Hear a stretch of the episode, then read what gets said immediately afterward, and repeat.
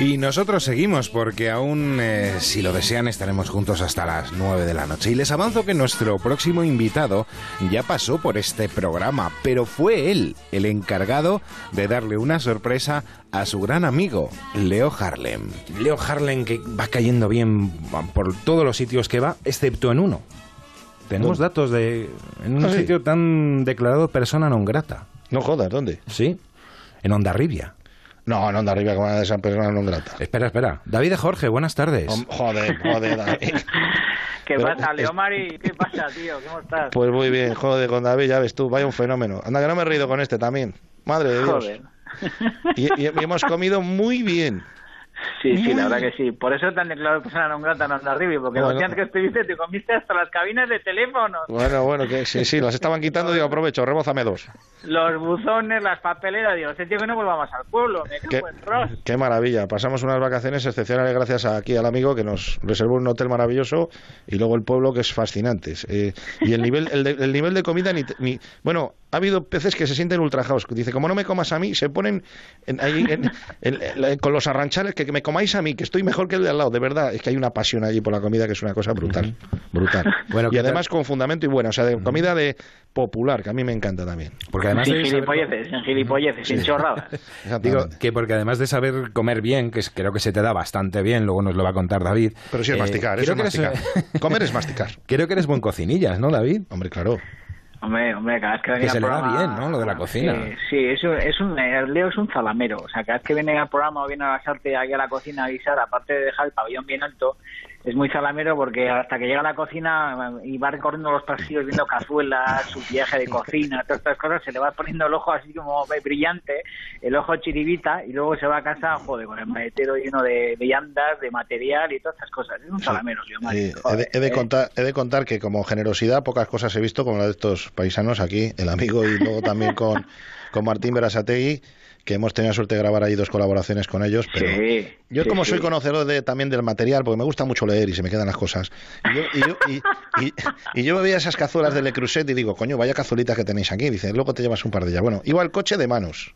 Nos metieron unas cazuelas que me he sacado una 35 kilos, iba el maletero que parece que llevamos dentro un tractor eh, apretado. Sí, sí, de Creuset, Y- inoxidato, material. esta, esta cazuela, esta, esto Sí, que... y luego, y es- mira, y este cuchillito es de, es de Abriac, que este es de la zona de Francia, que para la carne, luego te llevas una cajita. Y la verdad que tengo un surtido de un material para cocinar que sería imperdonable no hacerlo bien con ese material. Estoy muy agradecido en ese sentido. Y luego, la verdad, mira, con cuando estuvimos ahí en Ondarribi, aparte que coincidió el día que llegaban las traineras, que ganaron los de Ondarribi y, y me, me invitaron a las, tra- a, a las traineras y, y- y estuve ahí en la entrega de las banderas. Bueno, es una cosa espectacular. Lo pasamos de miedo comimos fenomenal. Aquello es un sitio que le recomiendo a todo el mundo. Y luego, claro, encima si vas aquí con de mano de aquí del amigo. Y, y yo creo que ahí fue donde nos conocimos. En directo fue cuando fuimos a grabar el- la primera colaboración. Sí, Y sí. luego ya hemos coincidido en más cosas. Hicimos, hici- hicimos un guiso de pasta con almejas. Si no, Sí, si no- pasta si con no- almejas, los, los puntaletes. Sí, sí, puntalete, ¿eh? vaya máquina. me he acordado yo puntalete y luego hicimos unas tajas de bacalao rebozados.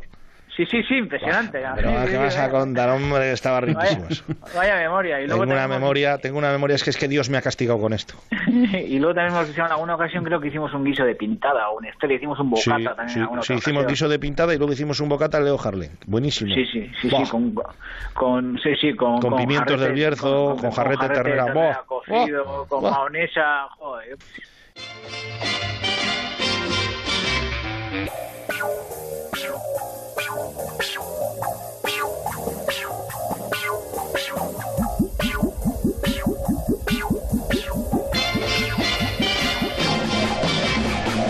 Nadie es perfecto. Nacho Arias.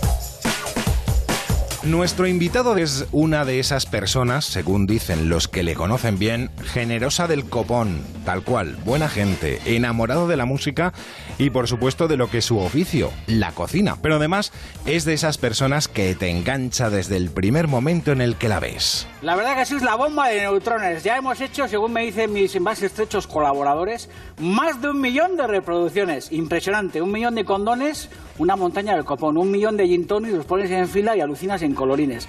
Un millón de tangas brasileñas, las pones todas en fila y no se vería el final de la última tanga. Un millón de polvos, ¿quién pudiera? Julio Iglesias, pocos en el mundo son capaces de echar un millón de polvos, un millón de vueltas al mundo, ni Willy Fogg, impresionante, un millón de reproducciones, pero ¿qué hacéis? ¿No trabajáis? ¿De qué va la vida? ¿Pero cómo no haber paso en este país? Un millón de reproducciones todo el día viendo Robin Food atracón a mano armada en el ordenador, descargando estos programas fabulosos, la verdad que os agradezco mucho este interés y sobre todo no os olvidéis que el mundo en cualquier momento se termina, así que es importante que os pille o chingando, o viendo Robin Food, o cocinando, o comiendo, o haciendo las cosas bonitas de la vida. A por los dos millones, ¿eh? Dos millones de reproducciones dentro de poco, seguro, gracias a todos vosotros. ¿Os imagináis? Dos millones de polvo, joder.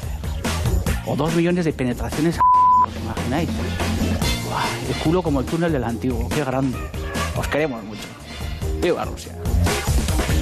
David, ¿cómo estás? Muy buenas tardes. Ay, vaya estilo de miroteca.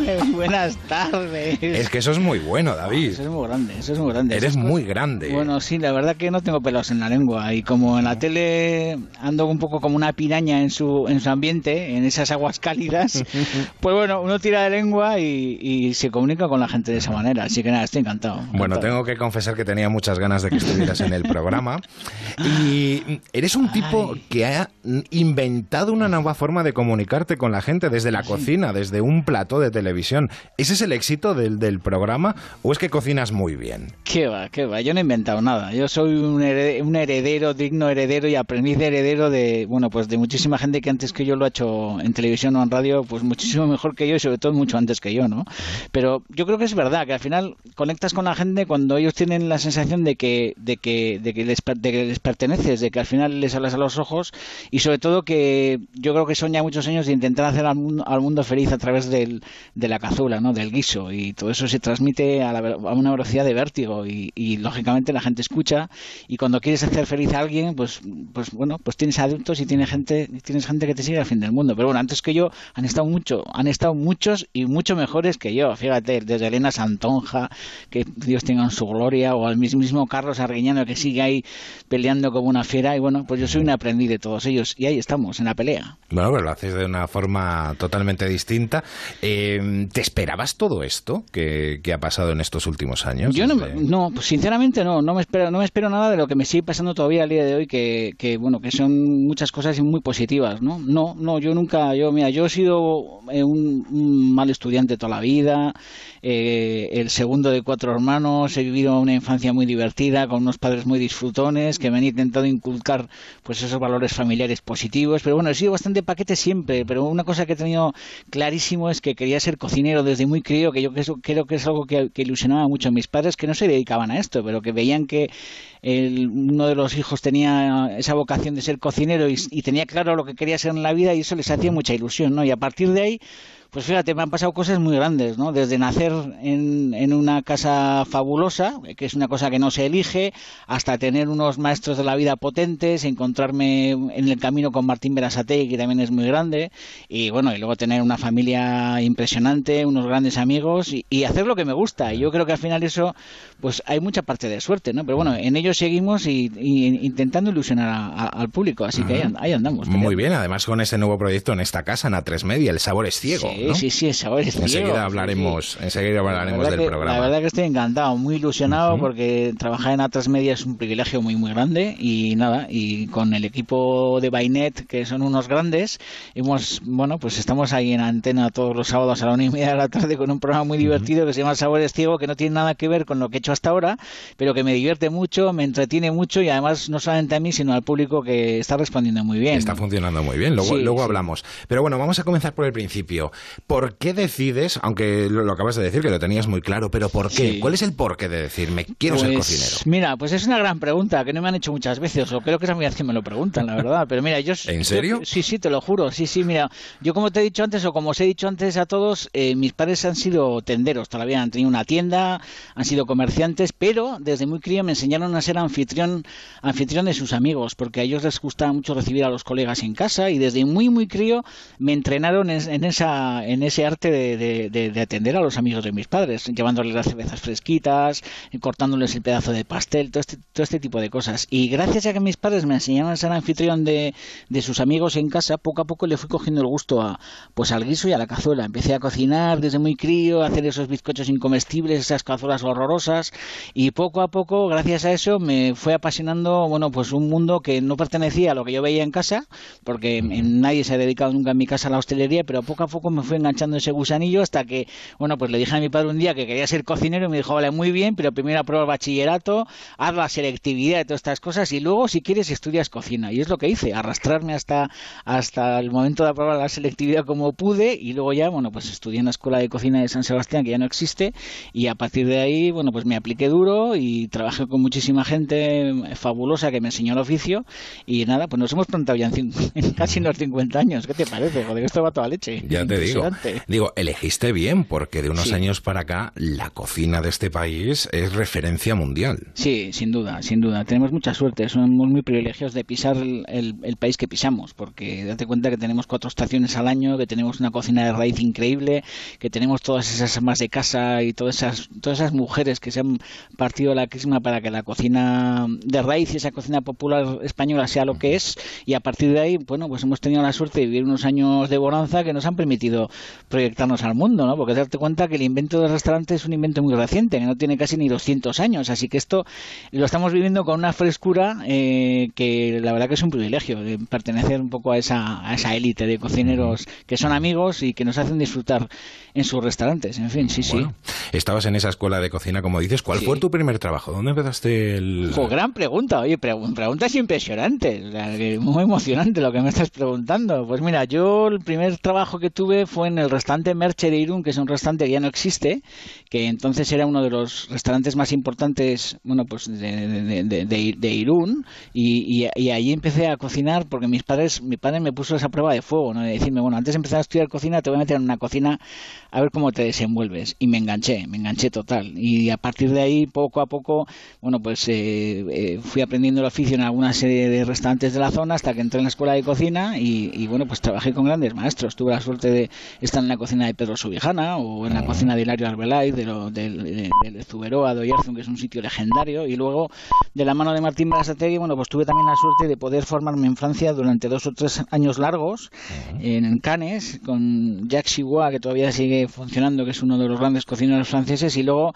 tuve como maestro a uno de los grandes cocineros del siglo XX, que es Michel Guerard, que todavía tiene 85, 86 años y sigue, sigue cocinando al pie del cañón con sus estrellas Michelin, ¿no? Y estuve trabajando con él también durante bastante tiempo hasta que volvió otra vez de nuevo a la vera de Martín, Verasategui, con el que llevo 25 años y nada, muchas aventuras, muchas aperturas de restaurantes, hasta que hace 8 o 10 años, bueno, pues tuvimos esa locura de, poner los pies en la televisión mm. y, y, aquí estamos, disfrutando como enanos. Bueno, otra que seguro que no te han hecho nunca. ¿Cómo es trabajar con Martín Berasategui? pues es un privilegio. Estas me la han hecho bastantes veces.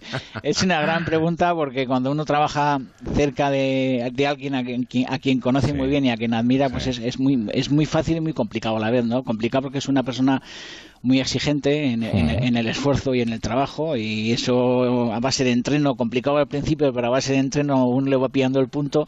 Y luego, bueno, pues Martín es una persona muy disfrutona, ¿no? que yo creo que es una de las claves de su éxito, aparte de la disciplina, el trabajo y la capacidad que tiene, es un tipo muy disfrutón, ¿no? y yo pues soy otro disfrutón de la vida, así que nos complementamos muy bien y la verdad que es un privilegio estar no solamente cerca de él, sino de cerca de todos, de todos sus equipos de trabajo que tiene repartidos a lo largo y ancho del mundo, así que nada, pues yo soy una pequeña, una pequeña parte de su, de su, de su galaxia y ahí estamos, la verdad que muy contentos. pues voy a hacer la pregunta al revés, ¿te parece? Sí, claro. Martín, ¿cómo es trabajar con David? Buenas tardes. Buenas tardes. ¿Qué pasa? ¿Qué pasa? ¿Qué sinvergüenza? ¿Qué sinvergüenza? Pues, a ver, a mí me gustaría, después de oíros, pues deciros que, que yo estreché por primera vez de la mano de David cuando cuando era bien joven era un buenazo que hacía tres cosas a la vez y era el único que hacía eso, que era cocinaba, hablaba y se reía. Y bueno, yo tuve la suerte de oírle hablar de cocina muy muy joven a David y, y sentía un cosquilleo en todo el cuerpo que se me ponía la carne de gallina. Y en mi interior empezó a crecer el más importante sentimiento, que es el del respeto increíble por la dimensión humana que tiene y por la estatura que tiene como cocinero. Y qué os voy a decir yo, que la gente que me conoce sabe que siento adoración por David y que estoy convencido de que muchos jóvenes cocinan como ángeles gracias a su sabia dirección. Y, eh, hombre, y me, y me gustaría decir que si está claro que es mi mejor amigo y mi guía, también creo que la gente de la cocina nunca será consciente de toda su dimensión de lo, y de lo que ha significado para el desarrollo de nuestra cocina española en el mundo. Y estoy súper seguro de que sin una figura como, como David nunca se hubiera cocinado como se cocina y ni hubiéramos crecido todos tanto y yo tengo que darle gracias y mil gracias por su inmensa sencillez y por haber hecho felices a millones de personas con sus platos. Y le tengo que dar felicidades por haber, por haber conseguido ser una referencia mundial y es un tío que tiene triple garrote. Aupa David y hasta Oye, vaya sorpresa, porque me acabo de comer unas pochas con él a mediodía hace un ratito y me escapaba la radio. Ya, ya, estábamos hace un rato sentados comiendo unas pochas y, y, ¿cuándo entras en la radio? Digo yo, bueno, pues en un rato que me llaman el domingo por la tarde y tal. Nos hemos comido unas pochas y míralo, ahí está. Joder, me, me, me, ha, vuelto, me ha vuelto a cautivar una vez más. Oye, me han llegado a decir gente muy cercana a vosotros que sois como un matrimonio. Sí, sí, lo es. Es verdad, es cierto. o sea, ha habido, ha habido una conexión brutal, por lo que tú decías, ¿no? Desde verle ahí en, en, la escuela y, fijarte en él, ¿no, Martín? Sí, a ver, primero hay que decir que es el más indiscutible genio de todos los tiempos. Es un chaval que está haciendo historia, eh, tiene un sinfín de virtudes, es entusiasta, es un fenómeno de la naturaleza y un, un superdotado en la cocina llamado a ganar todos los maratones gastronómicos y el que no, te puedes imaginar la solidez de la obra de David como cocinero, como persona y como todo. Y luego, una cosa que nunca le oigo decir a él, pero que a mí me suele gustar decir, es el único cocinero en España que ha sido dos veces eh, ganador del Campeonato de España de Cocina. El único. Y es un tío que, que bueno, bueno, es un, un amigo increíble y una persona que todos los días te convence y no solamente como cocinero, porque como persona es de nivel super Dios. Es un tío, ya te vuelvo a decir, un triple garrote con que nada se le pone por delante y que, y que tiene el tesón de los elegidos. Es un trabajador nato y un tío con una cabeza portentosa. Es mucho más que un grandísimo cocinero.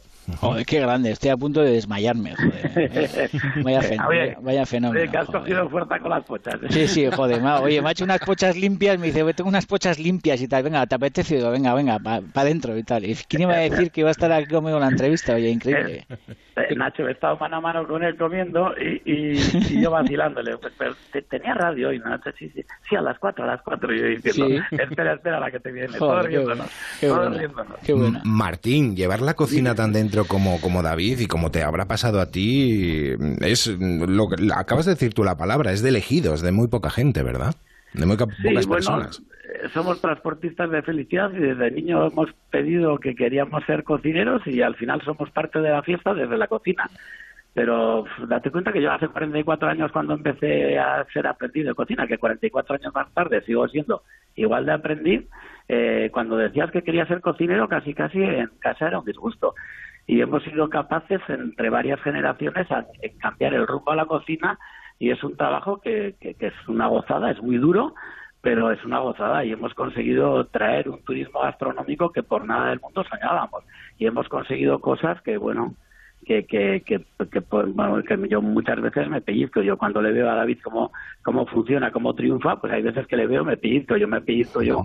Y al final somos una familia. David, eh, David en mi casa, como dice mi hija, eh, es más que es más que un hermano, es alguien impresionante que se le quiere y que, y que se ha ganado y que, y que ha hecho un esfuerzo sobrehumano estos 25 últimos años luchando y luchando por, por, ser lo que es, que es el número uno indiscutible. Hay muchos David de Jorge por, por el país que, que, vayan a coger el testigo, porque Martín, tú fuiste uno de los primeros, de los que podremos, podemos decir, de los que estuvo ahí cuando realmente la cocina de este país ha llegado a lo más alto y a tener en este y a tener también en, en nuestro país el mejor restaurante del mundo, ¿no? Yo tengo que decir que ha sido el que ha impulsado eh, el que el, que la cocina eh, tiene esa vía nueva y renovada que asegura el futuro de la cocina. Y David es de estos que ha cargado las pilas a un montón de generaciones de jóvenes Y, bueno, tiene, como bien digo, tiene un millón de virtudes y, es el que lidera ese, ese avance gastronómico que hace la cocina en estos momentos. Yo creo que lo que está claro es que hay muchísima gente joven, infinitas veces, que son infinitas veces mejores de lo que nosotros éramos a la edad de ellos, pero que el líder indiscutible y una de las cabezas coronadas del mundo es, David Jorge, sin lugar a ninguna duda.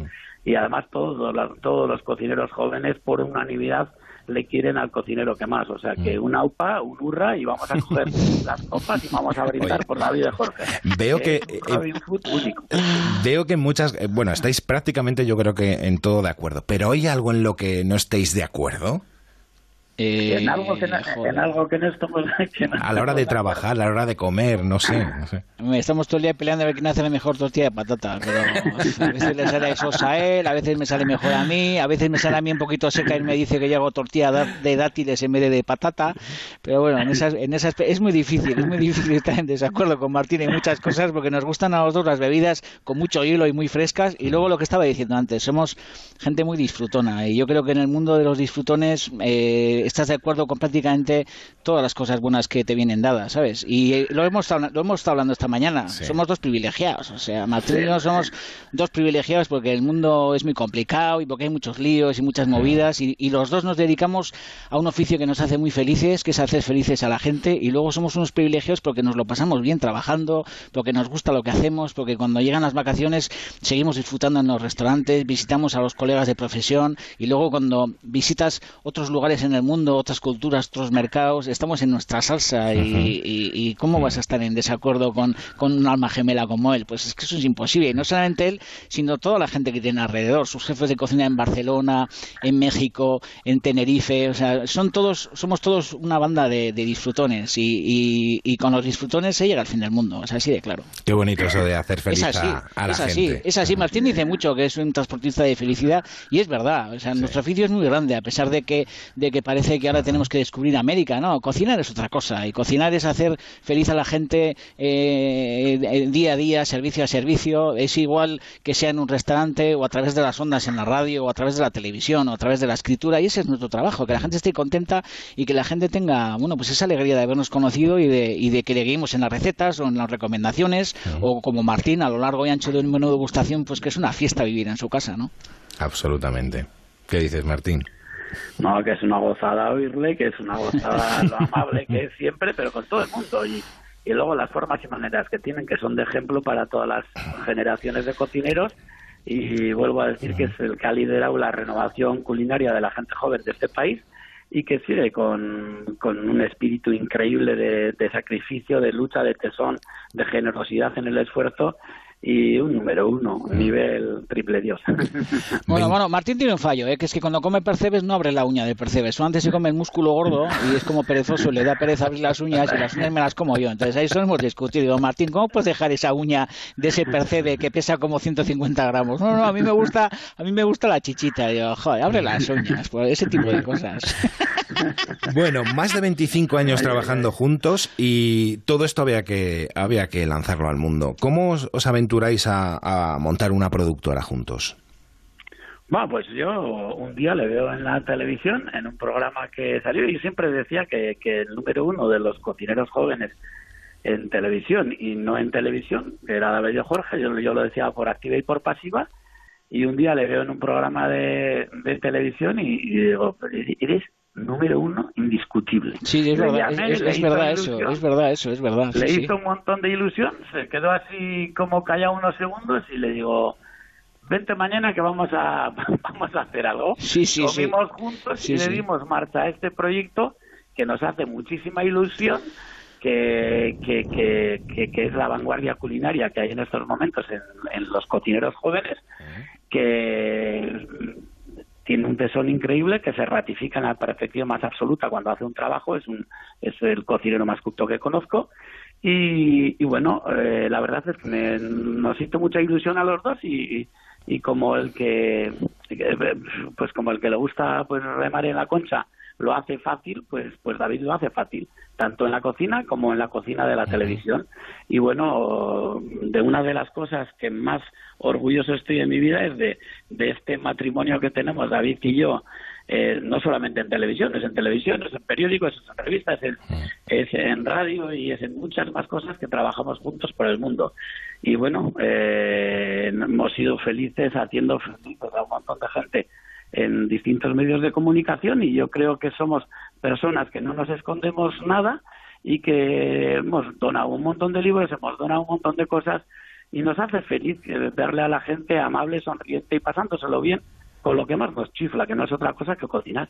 Así es, y encima fíjate el privilegio, porque durante un montón de años el plato de Robin Food ha estado en el mismo restaurante de Martín y yo creo que es una cosa única en el mundo. Yo creo que no existe otro plato de televisión en un lugar como el restaurante de Martín Berasategui. Y tan pequeño me han dicho, me han dicho, ¿cómo hacen un plato? No, no, fue pequeño en sus inicios, fue muy pequeñito, pero luego Martín, que tiene mucha visión, lo que hizo y lo que hicimos fue ampliar eso, esas instalaciones y justo debajo de el comedor de su restaurante, tres estrellas Michelin, nada más y nada menos en las artes, bueno, pues hemos estado durante mucho tiempo y seguimos ahí todavía con un estudio, con un plato de televisión, pues que es único en el mundo. Cuando viene un invitado, cuando, cuando, viene alguien al restaurante o al plato de tele y entra en las instalaciones, bueno, pues es que no se cree lo que, lo que hay allí, porque estamos en las artes, rodeados de naturaleza, con un equipo de cocina único en el mundo y, bueno, y con unas posibilidades enormes, ¿no? O sea que estamos muy contentos no solamente con eso, sino con, bueno, pues con lo que nos está pasando últimamente. Estamos encantados, Pues me alegro. Sí, perdón. Nacho, y no te imaginas con qué orgullosos nos sentimos cuando, cuando les enseñamos a todos los clientes el plato de televisión y las risas y lo bien que nos lo hemos pasado y que nos lo pasaremos. Sí, sí, ¿Eh? sí, es, verdad, ¿eh? porque la gente entra en el plato y, sonríen, algunos incluso lloran y, ven aquello y dicen, joder, aquí se graba Robin Food, aquí se pone Martín, aquí David y tal. Y hay mucha gente que ha vivido... Mucho, sí, que se emocionan, que ha vivido muy buenos momentos con nosotros, porque nos hemos dedicado durante mucho tiempo a levantar el ánimo a la gente, lo que estábamos diciendo antes, ¿no? A acompañarles, a entusiasmarles y hay muchísima gente que luego nos devuelve con creces todo eso, comiendo en el restaurante o dándonos un abrazo o soltando una lágrima. O sea, que la gente nos llora ahí en el y es que, bueno, lo entendemos. Mm. es normal, es normal. Bueno, oye, tengo una pequeña sorpresa para los dos. ¿Ah, sí? Sí. Tengo a alguien que seguro que sabe mucho de platós, de televisión, y una persona que creo que lo de comer no le gusta absolutamente nada. A ver si hacemos algo con él. ¿Eh? Yo quiero que, que, hagáis algo con él para decir, bueno, ponte ahí en una mesa y disfruta. Juan Echanove, buenas tardes. no me lo puedo creer, o sea. También está el Echanove aquí, pero sí hemos hablado antes también. ¿Pero qué es esto contubernio judeo-masónico? ¿Pero qué es esto? No, no, hemos hablado de casualidad, ¿eh? Que conste que no tenía nada que ver ni para volverte qué fuerte, Qué fuerte, ¿eh? Juanito Echanove, otro grande. Esto es increíble. O sea, bueno, bueno, yo me callo ya. Bueno. No, ¿cómo que te vas a callar? Pero hazme el favor. No, yo me callo, yo me callo. Que hablen los maestros, que yo me callo. Supongo, Juan, que me entiendes lo emocionado que puedo estar teniendo a estas dos personas aquí en el programa, ¿no? Joder. Pues no me extraña, no me extraña. Pero además es que estaba escuchando, estaba escuchando, pero como en una de todo lo que decían Martín y, David. Por, de pronto porque el 100% de lo que han dicho es absoluta y rigurosa verdad. Y hoy en día la absoluta y rigurosa verdad es algo que se busca y no se encuentra. Y, luego porque ese concepto del transporte a la felicidad, esa, esa maravilla de reconocer que uno es un afortunado porque tiene la oportunidad de, transmitir su emoción, su pasión, es, es algo desde luego que compartimos. Y puedo decir, como un espectador eh, desde, desde el tendido, que, que, bueno que el tren que forman Martín y David no solamente en, en, lo culinario que es roedor estamos en estamos ante dos de las más importantes de la historia de la gastronomía y de la culinaria pero es que además tienen una capacidad para transmitir que eso mm, realmente no se puede prefabricar, ni se puede estudiar, ni se puede practicar. Eso o se tiene o no se tiene. Y todo el mundo sabe todos sabéis y todos los, los, que nos escuchan en este momento saben que precisamente mm, entre Martín y David ha generado un vínculo de comunicación con la gente que ha desmitificado la cocina como algo cotidiano, como algo, como algo eh, realmente trascendente y le han dado un componente lúdico de sentido del humor y de libertad que no se había conseguido antes, hasta que apareció ese programa tan maravilloso de Robin Hood Atracón a mano armada. Yo la primera vez que vi el programa, la primera, porque me acuerdo perfectamente, a mí me dijeron, oye, ¿has visto a un cocinero vasco que se llama algo de algo de, no me decían ni siquiera que era David de Jorge, sino algo de, como algo de Jorge, ¿no? Y, y no, pues no, ¿y dónde lo puedo ver? Está en el televista, pero tal cual, pues sintonízalo. Bueno, el caso que eh, hice por encontrarlo y lo encontré. Y cuando vi a David de Jorge, entonces David de Jorge era enormemente gordo, ahora es el más flaco de gordos. Y, y, y, y, cuando le oí decir, salid al rellano, ajustaros a pantaloneta de leopardo, salid al rellano de la escalera, tomad papel y lápiz y gritar a todo Dios que va a empezar Robin Hood. Yo, ya solo escuchar eso desde la comunicación dije, ostras, ¿qué es esto? Esto es un bombazo. Y empecé a hacerme adicto al programa, a hacerme adicto al programa. Y, y no solamente eh, valoro su, su, su, calidad, la calidad del programa, porque es la calidad de él, es lo que decía Martín. David de Jorge es un tío muy, muy culto, muy culto. Seguramente él no lo aceptará porque cuando una persona es muy culta no lo acepta. Pero, pero David de Jorge tiene un plus de cultura que le da un sentido de humanidad a todo que es muy difícil tenerlo. Y, a mí me, ha enseñado mucho David de Jorge a cómo comunicar ante la cámara. Y, por supuesto, ha hecho de mí un cocinero aficionado con, con, ínfulas de barataria. Nada, yo, yo me, estoy muerto matado, ya me, he caído, me he desmayado, no sé ni, yo no, sé ni que me, me va a tomar algo con hielo, y tal, una horchata o algo. Tómate un cubata y tal, tómate un cubata y tal. Pues Martín, te, a ti te despedimos ya. Muchísimas gracias por haber estado con nosotros. No, gracias a vosotros. Y un privilegio. Nacho, Juan, David. Bueno, Martín, que nos vemos en un rato, que nos vemos en un rato otra vez disfrutar y David todos en cohete. Bueno, oye Martín, y estás invitado y estás invitado a venir aquí cuando quieras, ¿eh? También. Nacho, ya sabéis que siempre os habéis portado súper bien conmigo y, y, vosotros cuando estéis en el, país, en el País Vasco venid a las artes, que ahí os estamos esperando David, yo y nuestro equipazo. No, lo digas dos veces. Gracias, Martín. Un abrazo fuerte. fuerte, un abrazote fuerte. Gracias. Un abrazo. Bueno, ahora seguimos con, con Juan también, eh, David, si te parece. Pero antes que, estando Juan, quiero que me expliques qué son las guarrindongadas. hablar un poco de estas mezclas imposibles, de estas mierdas en bote maravillosas que son las guarrindongadas, que nadie confiesa que hace, pero que todos hacemos. Todo el mundo con nocturnidad y alevosía, todos, absolutamente todos, eh, comen guarrindongadas. Y, todo el mundo en el mismo sitio. Normalmente con, con la puerta de la nevera abierta y ahí enfrente, con la luz y lo mismo en la cara. pareja en la cama, dormida, los niños en la cama, silencio, solamente el ruido del motor de la nevera, te levantas, abres el armario de la cocina. Y esta es la mía. Y todo un universo de posibilidades y ahí surge la guarrindongada. Has traído unas cuantas muestras de las... Sí, sí, sí. bueno, será chicote, que son las guarrindongadas, David? Pues la guarindongada es esa mierda en bote maravillosa que a todo mundo nos gusta comer y que venimos reproduciendo desde la más tierna infancia y que vamos perfeccionando poco a poco, poco a poco y que normalmente nadie confiesa.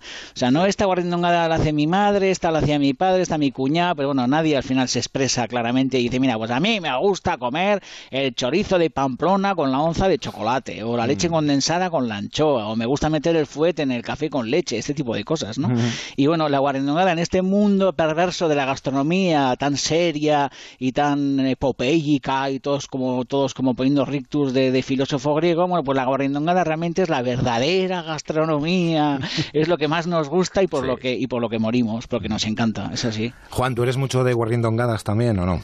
Hombre, uno, uno sale del armario de la gastronomía hasta que no tiene una guarrindongada que se precie. Hombre, de hecho, de, hecho, de hecho hicimos. no hay placer. De hecho, Juan y yo hicimos un programa especial guarrindongo en la tele, juntos. hicimos un, especial guarrindongadas. Sí, Dios mío, todavía me acuerdo. De repente va y dice, vamos a hacer hoy un plato, una guarrindongada increíble.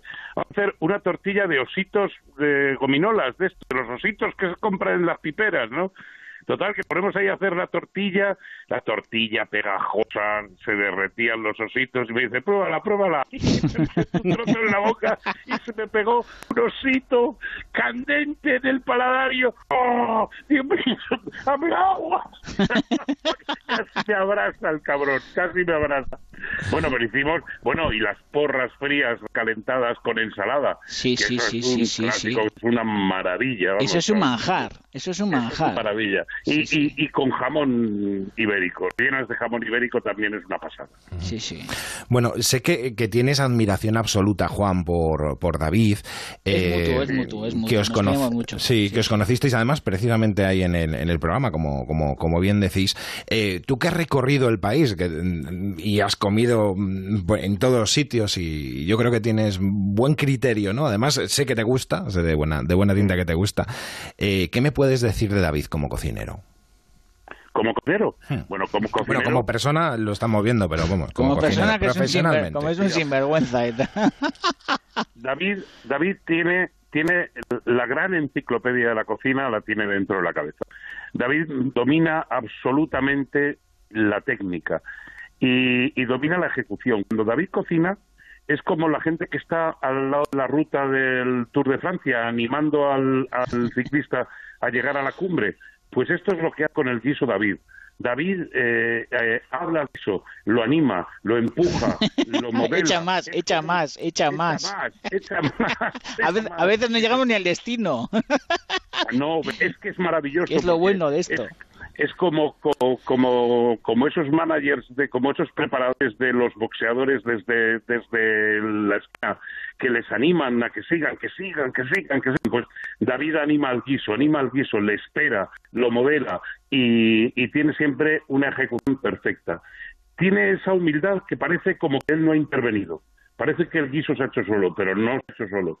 Y eso es lo que hace que, que, que entienda que cocinar es un acto sin chorradas. Sin duda, Que sin duda. cocinar, que cocinar es, es algo que, que para lo que vale, realmente para lo que vale, es para mostrar la generosidad que uno tiene a la hora de transmitir ese placer a los comensales o a quien quiera escucharlo. O sea, pero para poder llegar a eso hay que tener un nivel técnico verdaderamente perfecto.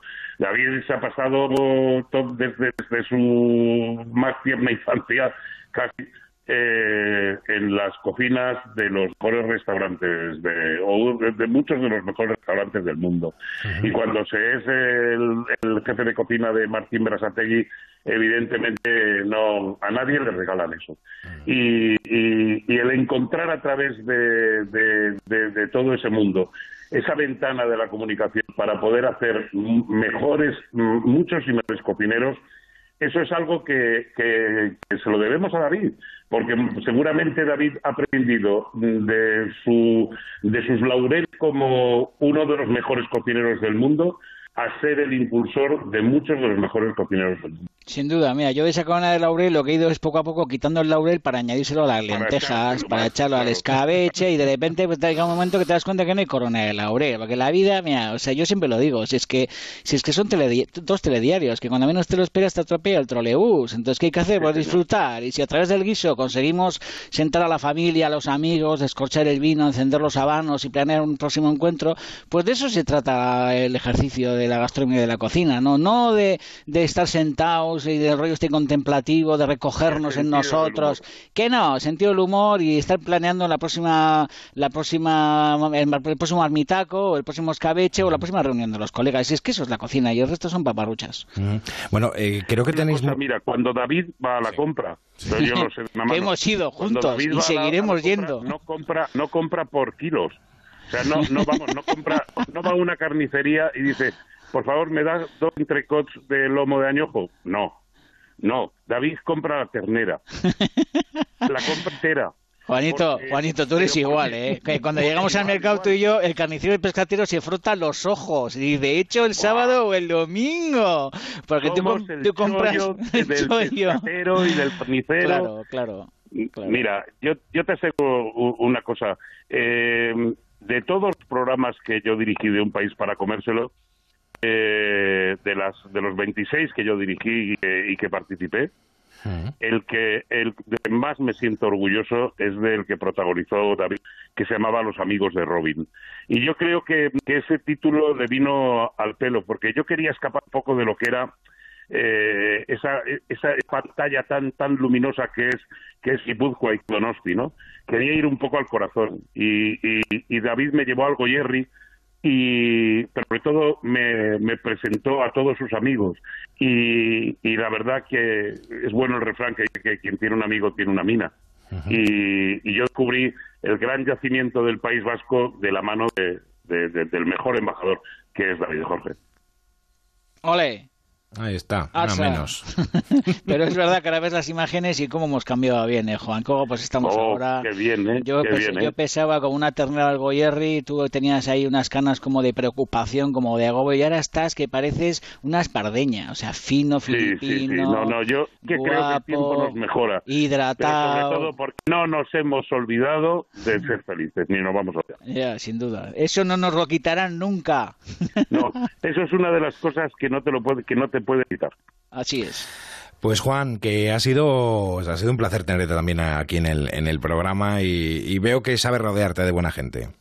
Hombre, te lo aseguro, te lo aseguro. Y no solo David, ¿eh? Y ya les mando un abrazo a todos los amigos y a, a toda la gente que está en el entorno David, a Alvarito, Eli, eh, Marilén, es decir, toda la familia, toda la familia, Leti, to- la familia de Jorge Barrena es una familia de, de, de toma pan y moja.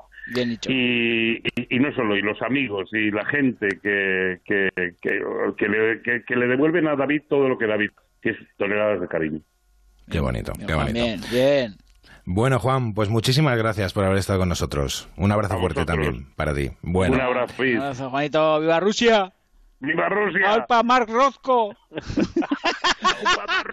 ¡Alpa Mark Hijo puta. Rozco! ¿Qué, Qué qué, eh? difícil es, qué Joder. difícil es estudiar. Sí, porque- sí, porque está- que me parió, porque- me levanto a las 7 de la mañana, me cago en la madre, y encima régimen. Y Juanito está, que está preparando una super obra que no cuenta nada porque es un modesto y tampoco lo has preguntado, pero está estudiando una obra de Rozco maravillosa que va a representar a partir del mes de noviembre, ¿no, Juan?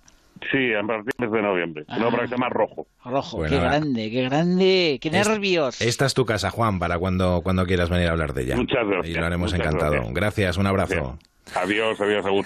Bueno, pues eh, David, hacemos una pequeña pausa. Vamos a escuchar lo que has- Me has pasa. patidifuso, no sé ni qué decir ni qué hacer, estoy como medio llorando. Tú como- disfrutar, tú disfrutar, que es lo que tienes que hacer en este me has hecho aquí, ¿no? Vaya, ¿eh? ¿eh? Bueno, no, no es cosa mía solo, pero bueno, que escuchamos las noticias y enseguida volvemos con, con David de Jorge aquí Perfecto. en Nadie es Perfecto. Gracias. A Sangre y Fuego es la obra más influyente del escritor y periodista Manuel Chávez Nogales. Este domingo en Onda Cero viviremos en directo tres de los relatos de esta interesante novela, convertidos en ficción sonora gracias a Carlos Alsina. Que venga un médico, un ingeniero para dirigir la maniobra, una grúa y más hombres. El padre está de rodillas. Salven ustedes a mi hija. Sálvenla. Al fondo se oyen las voces de los capataces y el resuello de los obreros empujando los bloques. A Sangre y Fuego, una ficción sonora adaptada y dirigida por Carlos Alsina. Este domingo a las 9 de la noche en La Hora de Chávez Nogales. Te mereces esta radio. Onda Cero, tu radio.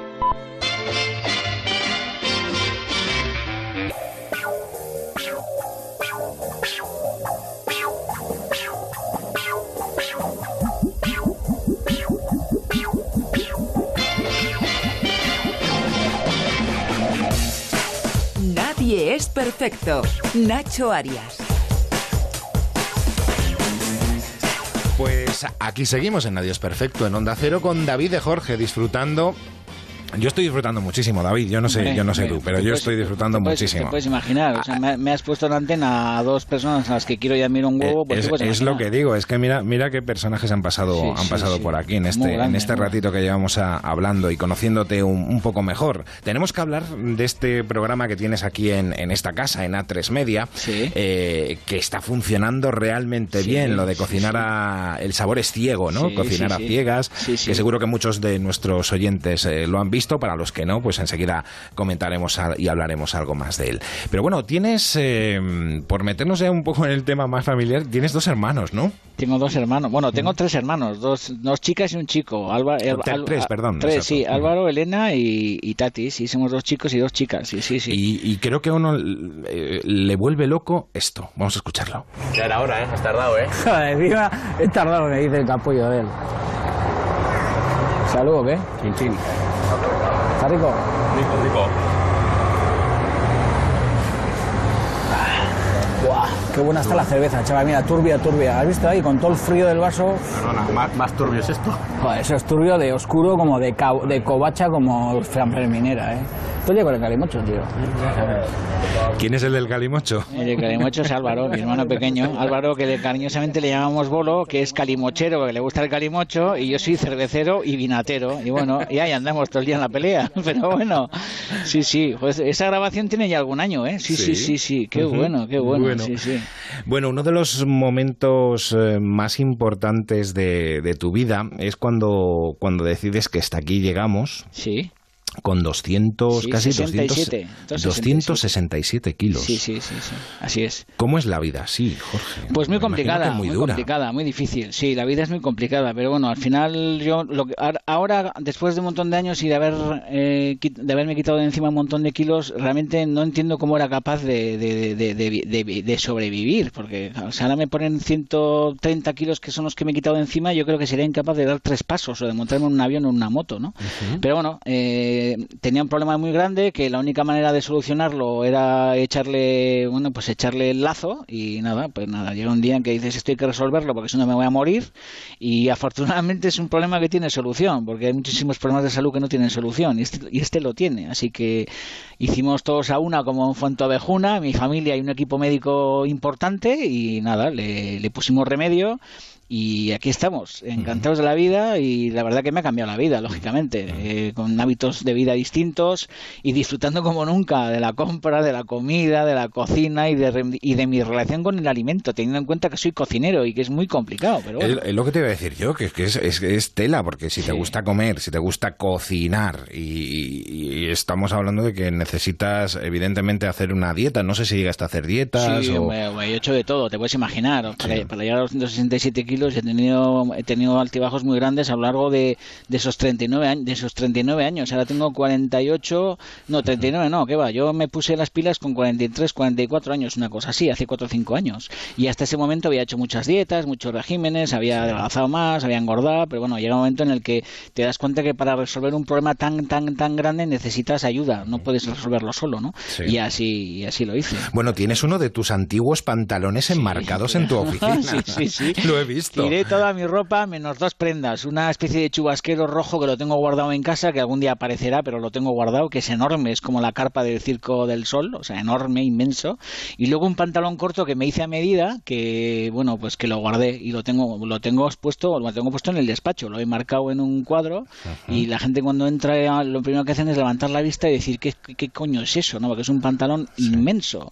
Y bueno, pues le digo a todo el mundo que en esos pantalones un día estuve yo metido, ¿no? Y ahí está puesto para no olvidarme nunca de, de que un día pesé 267 kilos y sobre todo para recordarme que, que, que, bueno, que para no llegar a ese momento lo que hace falta es un trabajo diario, minuto a minuto, de salir a andar, de andar a la bici, de desayunar todos los días, de ser riguroso con la alimentación y de hacer las cosas bien, ¿no? Porque no es una cuestión de comer, sino es de comer bien, ¿verdad? Es una mezcla de muchas cosas, ¿Mm? es una mezcla de muchas cosas. Lógicamente, de unos hábitos arrastrados durante, de unos malos hábitos arrastrados durante muchos años, hasta que, bueno, un momento en el que, en el que, en el que, en el que te vas a morir cuando no lo resuelvas, ¿no? Y afortunadamente, bueno, hay una, hay una solución y la solución no solamente es esa solución quirúrgica o esa ayuda médica, eh, sino que luego hay que hacer un trabajo día a día, porque esa no es la solución, sino que es una manera de volver a poner los contadores a cero de alguna manera, ¿no? Y a partir de ahí hace falta ser riguroso con muchas cosas, ¿no? No saltarse ninguna ingesta, desayunar eh, que, que- que el desayuno sea el, el- el tronco principal del árbol. Sí. Mi, mi desayuno ahora mismo es, es mi mejor comida del día, ¿no? No saltarme ninguna comida, hacer deporte, en fin, pues ese tipo de cosas que hacemos todos o que hace todo el mundo para, pues para no engordar, ¿no? Cocinero y trabajando con Martín Berasategui, no creo que tú fueras mucho al fast food, ¿no? No, la verdad que no iba mucho al fast food, pero bueno, te puedes, te puedes imaginar que en aquella época, bueno, pues era una especie como de saco sin fondo, ¿no? Pero bueno, al Sí. final aprendes, aprendes a, a todo, ¿no? A, a apreciar el alimento, a disfrutarlo, a cocinar de otra manera, a comprar de otra manera y a, y a relacionarte con el, con el mundo de una manera distinta a como yo me relacionaba antes. Claro, yo antes me relacionaba con el mundo a través de la comida, de la bebida, del exceso y eh, afortunadamente hay muchísimas maneras de relacionarse con el mundo, ¿no? Y bueno, es lo que lo que lo que hacemos ahora, ¿no? Y, y estoy encantado, la verdad. Entre otras cosas, porque cuando uno tiene salud, eh, la vida es de colores y cuando uno no tiene salud, la vida pues es en blanco y negro a pesar de que hagas ese esfuerzo de intentar que sea de color, ¿no? Pero la salud es fundamental, o sea, lo sabes tú y lo sabe todo el mundo. Mm.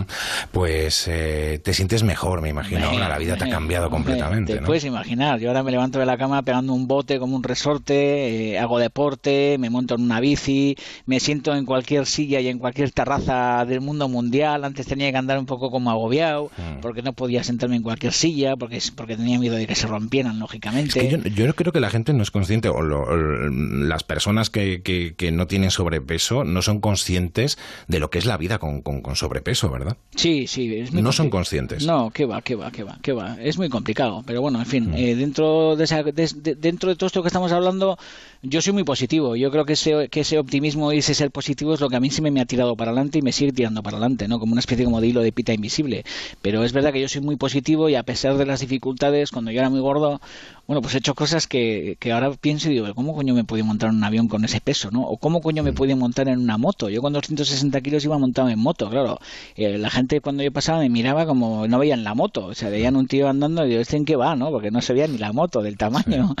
Y la verdad que es una locura, ¿no? Y, bueno, pues ahora cuando uno tiene salud y con lo que te estaba diciendo, ¿no? Cuando puedes cruzar las piernas sentado en una silla o cuando no tienes ningún inconveniente de ir sentado en cualquier, en cualquier asiento de un avión o de un autobús o cuando vas al médico y haces los análisis pertinentes y te dicen que tienes análisis de, un chaval adolescente, bueno, pues la vida, pues eh, la vida tiene color. Se ve de otra manera. Claro, bueno. es que es así de sencillo, no solamente para ti, sino también para los que están a tu alrededor, porque tu familia, cuando tienes un problema, pues también tienen ellos el problema y lo viven con la misma intensidad que tú, ¿no?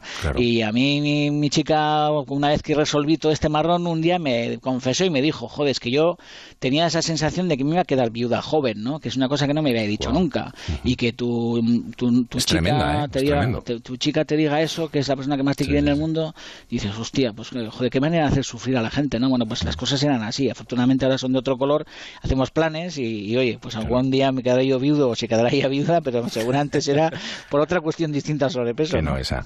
Eh, además ha sido un ejemplo, ¿no? Contarlo para que, para que, bueno, pues mucha gente que tenía ese problema también viera que, había solución, ¿no? Por eso lo has querido contar. ¿eh? Sí, hombre, claro, claro, sin duda, sin duda, porque, mira, yo soy Porque nunca lo has escondido. Claro, yo, yo no soy actor, yo soy cocinero y si yo estoy expuesto en un programa de cocina y, y uno de mis grandes proyectos de vida sigue siendo y en su momento fue bajar peso, yo se lo tenía que contar a la gente y, y tenían que ver qué es lo que yo estaba haciendo para adelgazar y yo tenía que contarle al mundo qué recetas son las que estaba guisando para bajar peso y yo tenía que contarle a todo el mundo, a mis televidentes, qué deporte estaba haciendo y cómo me relacionaba con el mundo y luego sobre todo tenía que celebrar con ellos eso, ese éxito de bajar peso, ¿no? Y por eso pues me iba pesando eh, delante, bueno, pues delante de todos, íbamos celebrando esa bajada de peso que, que bueno, que fue, que fue, que fue increíble, ¿no? Y, y, y afortunadamente, pues sí, pues de repente te das cuenta de que sirves de ejemplo a mucha gente y que y yo he recibido correos electrónicos ha habido gente por la calle que me ha contado cosas fabulosas que, me han hecho llorar. O sea, desde una chica que me decía que,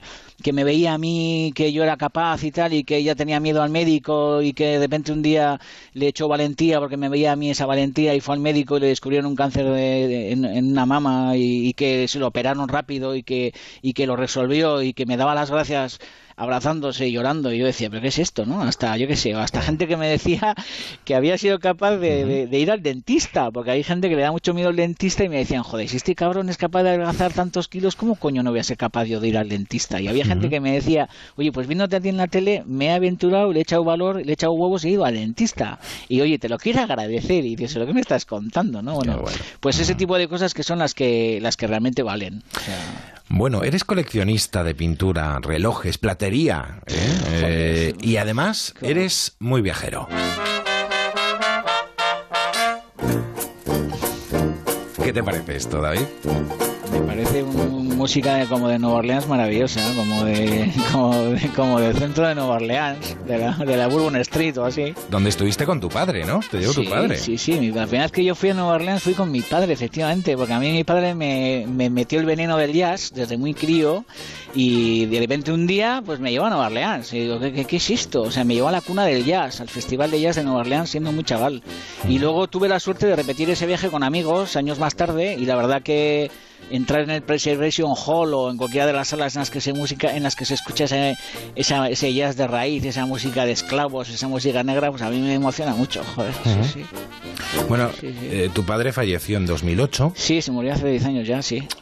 Parece que fue ayer, oye, increíble, ¿eh? ¿Cómo pasa el tiempo? Eh? ¿Cómo pasa el tiempo? Increíble, sí, Pero sigues teniendo más padres por ahí, otro padre también, o personas muy cercanas, ¿no? que les consideras como padres. Yo tengo muchos padres, pues yo les llamo padres putativos.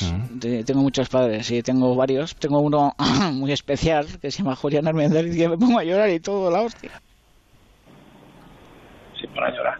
Ahí va, Dios, estoy llorando y la hostia, que es cojono. No será Julián Armendariz al teléfono, o sea... Tenemos a José María, José María Gil también. José María Gil lleva al otro padre, la hostia, impresionante, no porque está José María al aparato, o sea... Qué grande, José María Gil Arevalo. Uf, qué nervios, por Dios. José María, ¿cómo estás? Bueno, a mí no me digas José María, porque yo quiero que me digas José Mari. José Mari. a mí mi querido David. José Mari, otro padre putativo, joder, otro, otro amigo heredado de mi padre. Mi padre se fue, mi padre murió, pero me dejó padres putativos y uno de ellos es José Mari. Qué grande. Joder. Eso genial. Yo ahora mismo estoy ahí en Tribeca, tomándome una cervecita aquí a gustísimo, y estoy mm, escuchando en parte el programa, y claro, me emociona que me relacionen con tu padre y con los viajes. Sí, sí, sí, sí, así es, así es. Me emociona una barbaridad porque mm, yo realmente cuando a quien yo conocí, a gran David, a ti después, al gran Jorge de Jorge, que tu padre siempre decía, se confunden hasta en los hoteles, porque me preguntan, ¿cómo se llama usted Jorge? Y de apellido Jorge, pero de nombre Jorge, de Jorge. ¿Sabes? Que a tu padre le gustaba la guasa, me parecía de Sevilla. Él decía de apellido Jorge y apellido de Jorge. Pero ¿cómo de apellido? Jorge, de Jorge. Y siempre estábamos bueno, yo conocí entonces al padre de David en un viaje emocionantísimo que hicimos a la India en el año 76. Y bueno, nos hicimos, parecíamos dos almas que estábamos convergiendo y a través de la emoción de la India nos hicimos, nos reencarnamos uno en el otro. Porque desde el momento que lo conocí en la India nos hicimos dos amigos absolutamente imprescindibles uno para el otro. Tanto me emocionaba yo cuando iba a San Sebastián como cuando él venía a Sevilla. Y entonces una de las veces que fui a San Sebastián la primera vez, pues tenía David seis años y le había dicho a su padre, viene un amigo mío de Sevilla que le gusta mucho la cerveza. Eso es lo que he dicho antes yo de ser anfitrión de los amigos de mis padres, lo está explicando José Mari perfectamente. es verdad, es verdad. Y entonces David pues dijo, bueno, voy a poner eh, a enfriar 12 cervezas, que creo que con 12 cervezas le quitaré la fe a esta gente. Nos la bebimos en, en el primer cuarto de hora, nos bebimos las 12 cervezas. Y entonces ya, en el segundo viaje, pues David lo que hizo es que una nevera entera la llenó de Carlsberg y ya no nos pudimos beber más que la cuarta parte de la, de la nevera. Fue espectacular. Pero no esto es lo que yo más destaco de, ti, David, no lo destaco. Lo que yo más destaco de ti es la famosa carta que me escribiste, en la que me nombraste a mí tu herencia emocional. de repente me dijiste algo absolutamente fantástico que yo explico. Por supuesto, en mis clases soy profesor de Derecho Civil y lo explico. Y miren ustedes, tú me lo decías en la carta de una forma maravillosa. El principal problema que tiene la es que supone, lleva implícito la pérdida de un ser querido. Es verdad que se reciben bienes, pero lleva implícito la, pérdida de un ser querido. Entonces tú me decías en la carta, el privilegio que yo tengo, primero que tú eres inmaterial y por tanto recibo una herencia inmaterial de mi padre que sigue viviendo. El gran atractivo que supone heredar en vida. Y me nombraste a mí herencia inmaterial y emocional, que es la única vez en mi vida que me han nombrado. Y desde entonces tú fuiste el heredero, yo fui la herencia, y tu padre que vivía, el testador. Así es. Eh, ¿Te acuerdas, no? Sí, sí. Entonces, esto, tengo una carta por ahí que no la he encontrado, pero el día que la encuentre nos emocionaremos mucho más todavía que ahora. Entonces, esto para mí es lo más emocionante que me ha pasado en mi vida, porque que alguien me nombre de repente herencia emocional, estando vivo nuestro querido Jorge, pues me supuso lógicamente una cosa muy, muy entrañable. Aparte que, como tú recordarás, tú eras el cómplice. A mí me gustaba mucho ir a ver a mi amigo Jorge de Jorge a su tienda Margarita, una tienda que tenían allí de prendas para niños pequeños, que tenía como 15 o 16 personas trabajando. Y iba siempre de incógnito, porque yo le decía, Jorge, es que no se puede trabajar tanto, tu padre era un trabajador absolutamente impenitente. Y te acordarás que últimamente ya mm, me ponía de acuerdo contigo, tú eras el cómplice, Sí, sí, y, y aparecía allí puesto de acuerdo contigo y nos hartábamos de reír los dos, el gran Jorge de Jorge. Así que ahora mismo estoy en la barra de Tribeca, mm, esta mañana he estado viendo el arroz ya creciendo, el arroz dentro de inundará las calles de Sevilla y te empezaremos a echar de menos aquí, gran David. ¿eh? Sabes Pues que te queremos una barbaridad y que te espera aquí hasta el, hasta el Palacio de la Duquesa de Alba con los brazos abiertos que tú vuelvas. ¡Ole! ¡Viva Sevilla! Me cago en la leche. ¡Viva la calle de las Águilas! Me cago en Ross. Muy bien. Allí está la piscina limpia para que tú vengas y te bañes con nosotros. Ya sabes que aquí te adoramos. Dentro de nada te vamos a canonizar Joder. y te vamos a sacar en una de las cofradías de no de amargura, sino de, de, de, de las que dicen las sacramentales para que te pases por Sevilla. ¿vale? Sí, señor. ¿Ha visto, Nacho, qué nivel? Joder, qué nivel, qué Men- nivel. menudos padres también tienes por ahí. que- yo sé elegir bien, ¿eh? Y hay que elegir Sabes bien. hay que elegir bien, exactamente. José Mari, eh, tú que conoces a David desde muy pequeño, eh, me imagino que muy orgulloso de lo que ha conseguido, hasta dónde ha llegado, ¿no? Hombre, sí, bueno, él, eh, orgulloso él, orgulloso nosotros también. Nosotros muy orgullosos porque él se ha incorporado, siendo una persona absolutamente libre, se ha incorporado con una profundidad todas nuestras costumbres, nuestro conocimiento. Él es un conocedor de Sevilla extraordinario, sabe de Sevilla mm, muchas más cosas que mucha gente que, que vive aquí de siempre. Y ya además últimamente está pasando los fines de año con nosotros en el monasterio de Guadalupe, en Cáceres, donde hace 52 años que va mi familia a pasar el fin de año, que vamos toda la familia y ha llegado y se ha incorporado David ya este año que viene, será el tercer año, y ya para mi familia es un ser imprescindible para nuestras emociones. Sí, sí, así es, doy fe. Sois muy fácilmente queribles, sois muy grandes, muy divertidos y muy disfrutones. Y como hemos estado hablando a lo largo de esta entrevista de que lo que hace falta es rodearse de gente disfrutona, que no te quite la energía, sino que al revés, te la, te la proyecte hacia adelante, pues hacemos una buena pandilla, sí, sí. Y, la, y la verdad que de eso se trata, de disfrutar y de vivir, porque es que esto se acaba. En cualquier momento te atropella un autobús, te quedas tieso y te vas a Villaquieta. Así que, ¿qué tenemos que hacer? Pues disfrutar y gozar. Y justo lo contrario de lo que nos dicen los curas. Pues disfrutar. Evidente, y hay- y que, hay aquí no, hacer una cosa. que, que aquí no hemos venido a sufrir, aquí hemos venido a divertirnos, coño. No te quepa duda. Y luego hay que hay, a la gente hay que conocerla y quererla, porque hay gente que te quiere sin conocerte y gente que te conoce y no te quiere. Entonces, es- sí, sí, sí, sí, sí, sí. A, la- a quien se le quiere de verdad, a quien se conoce y se le quiere. Y este es tu caso en Sevilla y nosotros sabemos que esto es recíproco.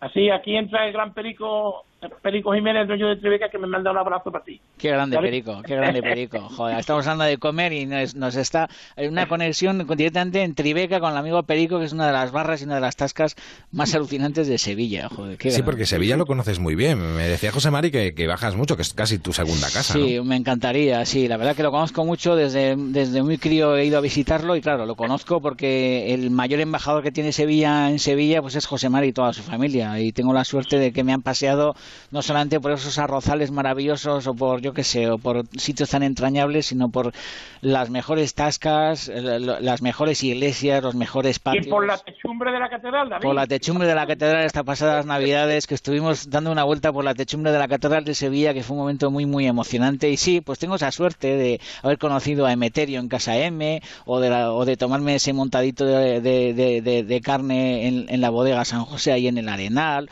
o de haber comido bueno pues en el en, en- yo que sé en Trifón esos maravillosos montaditos increíbles yo que sé eh, las frituras en fin, toda esta felicidad, porque Sevilla es una ciudad que a mí me carga mucho las pilas. El samorgo que comemos en, en, ahí en el, en el Jailu, en fin, yo qué sé. Es una ciudad que me carga mucho las pilas porque los andaluces, y en concreto los sevillanos, son gente que podrían dar, eh, podrían, podrían hacer apostolado sobre las, las buenas formas y las buenas maneras de vida. Y, y la luz y la energía que tiene Sevilla y, sus piedras y, sus monumentos y sus gentes, joder, a mí me, han calado mucho y me calan mucho y, y me energetiza mucho. Sevilla es una ciudad a la que tengo mucha admiración y por eso intento leer sobre ella e intento descubrir cuál ha sido su historia y, ahí andamos. Cada vez que la visitamos, pues visitamos un nuevo patio, una nueva casa o entramos en una nueva iglesia, en fin, este tipo de cosas. Sí, sí. O vamos a la Centolla. Eso es, o vamos a la Centolla, a leer la Parda, que es una finca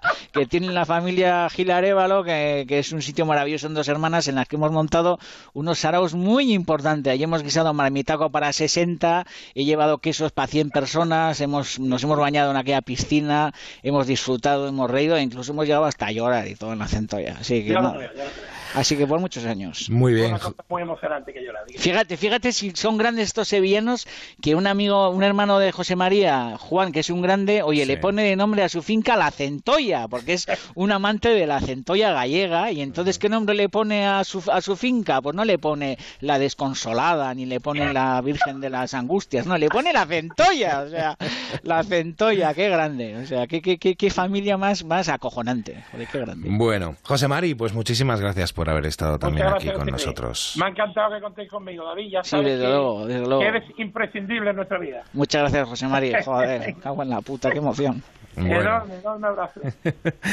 Muy bien. Bueno, eh, hay mucha diferencia entre la cocina del norte, la que soléis hacer en el norte y en el sur. Podemos decir que, España es un país muy rico gastronómicamente, ¿no, Sin duda, sin duda. Somos muy privilegiados. Creo que lo he dicho antes en la entrevista. Tenemos la suerte de pisar a ver, España es la bomba. O sea, tenemos la suerte de tener una diversidad geográfica enorme. Tenemos cuatro estaciones al año, que en la India no pueden decirlo. Aquí tenemos cuatro. Tenemos otoño, primavera, invierno, nieva. Tenemos becadas, cerezas, anchoas, boquerones. Y luego tenemos esa suerte de que nos montamos en un coche en Ondarribia o en Guetaria, eh, habiendo desayunado unas cocochas rebozadas y podemos estar a las seis de la tarde en la Plaza de Alfalfa de Sevilla tomándonos un, un cazón en adobo, ¿no? Y esa diversidad, pues eh, la verdad que eh, es un privilegio, es un privilegio. Y, y, eso es España, o sea, así de claro. A pesar de que todas estas noticias turbias que nos cuentan, España es un país que madruga. Yo voy mucho a los mercados y madrugo mucho y ando mucho por la calle y, la gente anda ya de noche con las furgonetas repartiendo. La gente madruga mucho para, pues, para currarse el jornal. Y España es luminosa y tenemos un buen mercado y tenemos unos buenos productos, tenemos unas buenas barras, una buena hostelería y luego tenemos una diversidad cultural pues que es la, la bomba de neutrones, así de claro. Bueno, pues precisamente alguien que creo que también reparte con furgoneta tenemos con nosotros en el programa. Otra sorpresa, que me voy a derretir, que Nacho me va a morir. Ahora sí. Julián, ¿cómo estás? Buenas tardes. ¿Qué tal, Nacho? Muy bien, ¿y tú? Julián lo que me faltaba, otro padre putativo que me va a dar el colapso y me va a morir, o sea. Julián Almendaviz, joder, le conozco... Director, director comercial repartidor. ¿Sabes que Julián Almendaviz tiene una tarjeta? Porque Julián es un fenómeno y vende muchas cosas divino, y tiene una tarjeta que pone director comercial repartidor. O sea, ¿se puede ser más grande? Es, es imposible. Y, antes de que... Bueno, pregúntale, Nacho, pregúntale tú, que parece que yo dirijo el programa, me voy a callar. No, no, no, tú eres el protagonista, David, No, no, estaba contando, iba a contar que le, conozco incluso mucho antes que a José Mari, porque, joder, Julián Armendáriz eh, es amigo de mi padre desde, hace muchísimos años y, y, yo de muy, muy, muy niño, pues siempre recuerdo a Julián Armendáriz muy cerquita, ¿no? Y, joder, y es muy grande, es un tío, un tío muy grande. Me emociona mucho estar hablando con Julián. no te pases, no te pases. Sí, sí, me emociona mucho, porque ha estado en muchos momentos de mi vida, momentos buenos, peores, malos, regulares, y, joder, siempre está con un trago de vino. O sea, Julián Armendáriz nunca viene a darte la brasa, o sea, siempre viene con una botella de vino, o viene con, o viene con unos cómics dedicados, o viene con una bolsa de langostinos, o viene con una lata paté, o sea, y esos son los amigos que, tienes que tener cerca. ¿no? son amigos. No solamente los que vienen a chuparte toda la energía, sino, joder, gente que aporte, que traiga, que, joder, que reconforte, y eso es Julián Armendáriz, pues un fenómeno. Bueno, creo que Julián, tú tuviste algo que ver, algo que ver, algo muy poquito en que David pudiera entrar en la, en la escuela de cocina. No, no, tiene que ver mucho. No, bueno, la verdad, la verdad es que, que, su padre, Jorge, cuando terminó, porque claro, su padre no quería que empezase cocina sin terminar el bachiller. Así es. Y cuando, y cuando lo terminó, eh, bueno, pues ya se había pasado las inscripciones y tal y cual, me dijo, oye, échame una mano porque David quiere empezar en la escuela de cocina una escuela que regentaba nuestro querido amigo Mauricio Urrutico Echea. Efectivamente, efectivamente, que nos estará oyendo. Un abrazo para Mauricio Urrutico Echea, el, fenómeno. bueno, yo les, les, les, dije, bueno, pues a ver si, si, lo admitían y tal, pero bueno, no sé si fue por mí, por o por quién. Pero ahí estuvo estudiando eh, en la escuela de cocina, claro. Sí, sí, gracias a él entré a estudiar en la escuela de cocina, sí, sí, porque no, no te cogían en aquella época, pues no, oye, bueno, que no hay sitio y tal, y digo, ¿cómo que no hay sitio? A ver, que venga aquí Julián Armendariz y tal. Y nada, Julián hizo lo que siempre hace, facilitar, Julián es un facilitador y nada, y ahí estuve y la verdad que afortunadamente seguimos teniendo trato pues todas las semanas. Sin, ánimo, sin ánimo de lucro, sin ánimo de lucro, tal, como dice Julián, qué grande, qué fenómeno. Joder. Julián que además pertenece a una familia que son unos fenómenos, unos disfrutones porque es, fíjate, no lo va a contar él, pero es una familia que desde hace ya muchísimos años se ha, preocupado de traer la felicidad a la ciudad, porque han sido proveedores de champanes, de coñacs, han traído fagrases, un montón de cosas y la verdad que los tierras han sido muy felices gracias a Casa Almendariz, que ya pasó a mejor gloria, pero durante muchísimos años han sido uno de los colmados y una de las de las tiendas de Alicatessen pues más importantes que había en la ciudad. Y bueno, pues eh, Julián es hijo de todo, de todo ese mundo, ¿no? Y afortunadamente de vez en cuando encuentra alguna botella de coña como de 40 o 50 años, eh, como debajo de una escalera, y nos la, trae y nos la bebemos, nos la bebemos a chupitos, y ahí vamos, ahí arañándole los años a la vida, Julián, que tú ya tienes ya casi 96 años y yo ya a punto de cumplir los 65 y tal. Bueno, pues Julián, también muchísimas gracias por haber estado con nosotros y haberle dado esta pequeña sorpresa a, David. Qué grande. Oye, aquí todo el mundo es como serio y lo único que llora soy yo, joder. Julián, que es súper llorón. Julián, que es súper llorón, como serio. Esto, José Mari también, que es como llorón, como serio. Y yo aquí, como derretido en el micrófono. A punto de que me lleven a la policlínica y que me enchufen, Un, que me enchufen un, gota a gota. Joder, qué nervios. Bueno, bueno. Bueno, bueno. Julián, gracias. un, abrazo muy fuerte para todos. Sí, ¿quieres decir algo? ¿Quieres decir algo? no, no, no, Sí, sí, yo ya sé lo que quiere decir. Desde un ancla hasta un condón, suministros, Poseidón, que era una empresa que tenía su padre también, que tiene el mejor eslogan del mundo.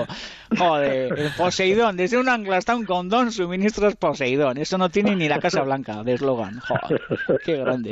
Muy bien. Julián, gracias. Un muy fuerte para todos. Gracias, Juli, gracias. Qué, ganas, hablando contigo, con toda esa gente tan auténtica de subir al, al País Vasco a, a veros por ahí al norte. ¿qué, me, ¿qué, me, estás ¿Mm? montando? O sea, una entrevista y tal. Yo digo, este hombre que un domingo, que, o sea, ¿qué entrevista me va a hacer? Sí, porque teníamos que hablar del programa, que es lo que vamos a hacer ahora ya para Me estás haciendo la entrevista más acojonante que me ha hecho en la historia. O sea, increíble, te lo juro. Esto es como una película de Tim Burton. Esas películas que de repente empiezan a aparecer como todos los protagonistas de la vida de alguien. Y de repente ha reunido pues a cuatro personajes que son muy importantes en mi vida. O sea, bueno, aún queda, aún queda alguna cosita. Joder. Bueno, eh, sí, antes de, antes de irnos, ya, porque el tiempo ya sabes en la radio como, como es. Y además eh, que hablo poco yo y tal. hablas poquito, exactamente.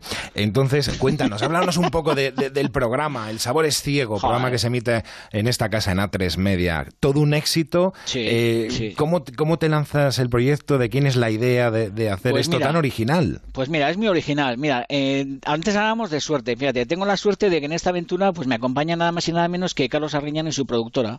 Así que, pues, como somos vecinos y nos ayudamos y nos queremos mucho, pues de repente un día se sientan y nos dicen a Martín y a mí, a ver, eh, Martín, ¿te apetece colaborar en el, en el, programa de Carlos? Y Martín dice, pues, pues claro. Y a mí me dicen, ¿a ti te apetece hacer este programa? Y digo, pues ¿cómo no me va a apetecer? O sea, me parece un programa divertidísimo y, y me lanzo gracias a, ese equipazo, a, ese vacío, lógicamente a ese salto al vacío, pero con una red maravillosa de un equipo increíble que me cuenta, bueno, pues que vamos a hacer un concurso que en el que cuatro personajes elegidos al azar vienen a cocinar eh, unas recetas que yo les explico cómo se hacen y que que luego cocinan a ciegas sin poder probar y que una vez que terminan, bueno, pues que tienen que, que, probar cada uno de los cuatro participantes para puntuar y que todos los concursos, bueno, pues sale un tío ganador que es el que se lleva dos mil euros a casa, ¿no? Y digo, coño, que hay que hacer esto, pues venga, ánimo, adelante. Y nada, y ahí estamos. La verdad que por primera vez en mi vida haciendo un programa de cocina en el que yo no cocino, sino que los que cocinan son ellos. Y, nada, y muy entretenido y la verdad que con mucha curiosidad por aprender una pues un formato nuevo que no había hecho hasta ahora y la verdad que muy encantado de que, de que la difusión se haga a través de Nova y a través de la transmedia, pues que es un privilegio trabajar con profesionales de la televisión, que al final, bueno, pues aprendes lógicamente muchísimo más tú de ellos que, que ellos de lo que tú puedas aportar, ¿no? Y nada, está siendo una, aventura muy divertida, Oye, ya no se cocina igual, quiero decir, eh, estamos viendo en la tele miles de programas de cocina con distintos formatos y todo eso ayuda para que valoremos más la gastronomía, que salgamos y que mm, pidamos un vino y no pidamos a lo mejor tanto una cerveza o que, que antes de gente que a lo mejor solo pedía cerveza eh, y que en casa se preocupen, ¿no? Por cocinar y por hacer cosas ricas, ¿no? Sin duda, sin duda. Yo me suelo decir que yo, cuantos más formas de televisión hayan, de cocina hayan en la tele o en la radio, yo creo que seremos mucho más felices, ¿no? Porque el único objetivo que tiene un programa de cocina o una emisión de radio en la que se hable de cocina, pues es el, es el bien de la humanidad, o sea, el bien del televidente o del escuchante de radio, me da igual. y, y, al final, eh, acercarte al alimento y acercarte al sofrito y a esa cocina de raíz y a los productos que podemos encontrar en el mercado, pues no deja de ser una manera de, de enriquecer mm, tu propia vida y enriquecer tu entorno, ¿no? Así que todo eso que nos venga dado a mí me parece, bueno, pues una gran noticia, ¿no? Así que efectivamente tampoco sin obsesionarnos para no caer en esa tontuna en la que de vez en cuando eh, solemos observar, ¿no? Esta, tontería que hay alrededor, pero bueno, eh, es verdad que, que aplicarse en las cuestiones del, del, buen comercio y del buen bebercio, pues siempre es bueno para, pues para uno y, para los que están a su alrededor. Claro que sí, claro que sí. Bueno, ya para, para irnos, última sorpresa. Yo sé que te gusta mucho la música, ¿no? Sí, me gusta mucho la música. ¿Te gusta Diana Ross? Claro, claro que me gusta. Bueno, y te voy a decir una fecha, 4 de octubre del 70. Hombre, hombre, gran fecha, joder, gran fecha. Ese día nació un, cachalote, que soy yo, creo. Y en la radio era número uno esto. No me puedo creer. O sea,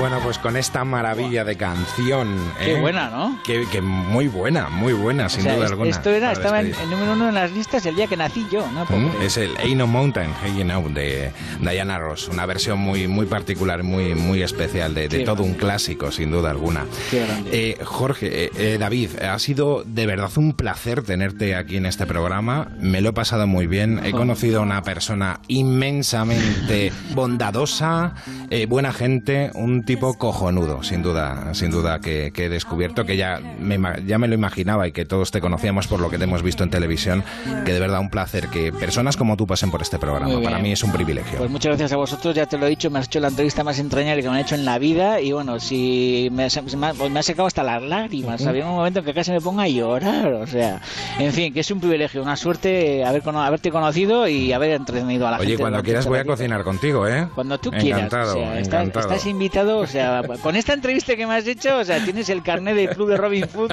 con el número uno, que lo sepas, que lo sepas. David Jorge, muchísimas gracias, un fuerte abrazo. Viva Rusia, y encantado. Viva Rusia, Caguán Ross.